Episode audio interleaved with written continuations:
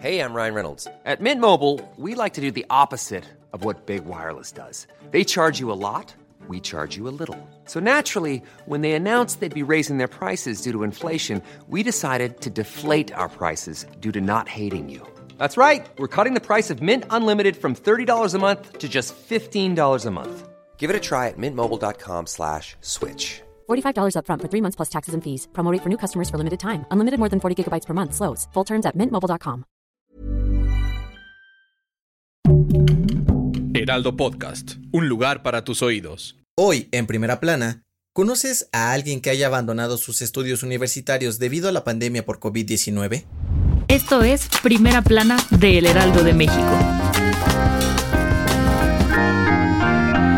La crisis provocada por el COVID-19 también pegó fuerte al sector educativo en México, pues de acuerdo con los datos del informe de matrículas de las escuelas públicas, ocho instituciones registraron una baja de 15.500 estudiantes durante el ciclo escolar 2020-2021 debido a la pandemia. Según los reportes de las instituciones públicas, la gran mayoría de los alumnos tuvieron que abandonar sus estudios por problemas económicos, además de que muchos perdieron a sus jefes de familia a causa del COVID-19 y tuvieron que salir de la universidad para trabajar y ayudar en casa. Las universidades más golpeadas fueron la Autónoma de Zacatecas, Tamaulipas, Nayarit, Chilpancingo y Chihuahua, pero la más afectada fue la Universidad Autónoma de Tabasco, pues presentó una baja de 6.100 estudiantes. Las instituciones públicas esperan que la pandemia por COVID-19 les permita recuperar al menos una parte de sus alumnos para el próximo ciclo escolar y que estos puedan continuar con sus estudios, y trabajarán para que las condiciones sanitarias lo permitan cuando regresen a clases presenciales. Con información de Misael Zavala.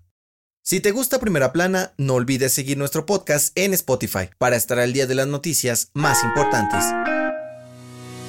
La tercera ola de contagios por COVID-19 sigue aumentando significativamente y además de los jóvenes y niños, el personal médico es uno de los grupos más afectados, pues de acuerdo con la Secretaría de Salud, los contagios entre los trabajadores sanitarios aumentaron a más del doble, ya que los casos pasaron de 956 a 2.411 en las últimas dos semanas. La Ciudad de México, Estado de México, Sinaloa, Veracruz y Guerrero son los estados con más casos activos entre enfermeros, laboratoristas y dentistas, entre otros profesionales. Aunque el personal médico que lucha en primera línea contra el COVID-19 fue el primero en recibir las vacunas anti-COVID por parte del gobierno, los contagios y muertes no se han detenido. Amnistía Internacional informó que México es el país con más muertes de personal médico por COVID-19 en el mundo. Sin embargo, la Secretaría de Salud no ha podido detectar si los contagios suceden en los lugares de trabajo, en sus casas o en sus comunidades, por lo que no pueden evitar que siga habiendo contagios entre los trabajadores de la salud.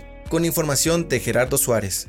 En otras noticias, el presidente Andrés Manuel López Obrador informó que la empresa Gas Bienestar, con la que busca garantizar la venta de gas LP a precios bajos, iniciará operaciones en la alcaldía Iztapalapa en septiembre. Además, la película Sundown del director mexicano Michel Franco competirá por el León de Oro en la edición 78 del Festival Internacional de Cine de Venecia, el cual tendrá lugar entre el 1 y el 11 de septiembre de este año. Y en los deportes, la tormenta tropical Nepartak amenaza la organización de los Juegos Olímpicos de Tokio 2020. Los fuertes vientos, lluvias y marea alta provocaron que las competiciones de remo y tiro con arco de este martes por la mañana fueran reprogramadas a la tarde de este mismo día. El dato que cambiará tu día.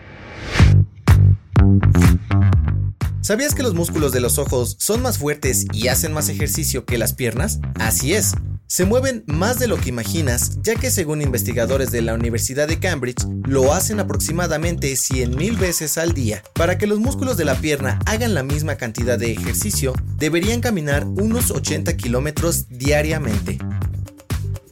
Esto fue Primera Plana, un podcast de El Heraldo de México.